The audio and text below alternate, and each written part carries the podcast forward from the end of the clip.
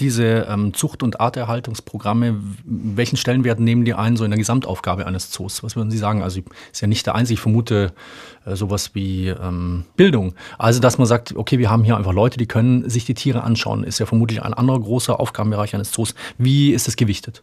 Also wir haben eigentlich vier Hauptaufgaben äh, als moderne Zoos. Da ist der Artenschutz, der Arterhalt, was ich ja schon gesagt hatte, die EPs, Ex-Situ-Artenschutz, In-Situ-Artenschutz, dann natürlich die Umweltbildung. Wir wollen die Menschen aufklären über die Tiere, um über Umweltproblematiken an sich.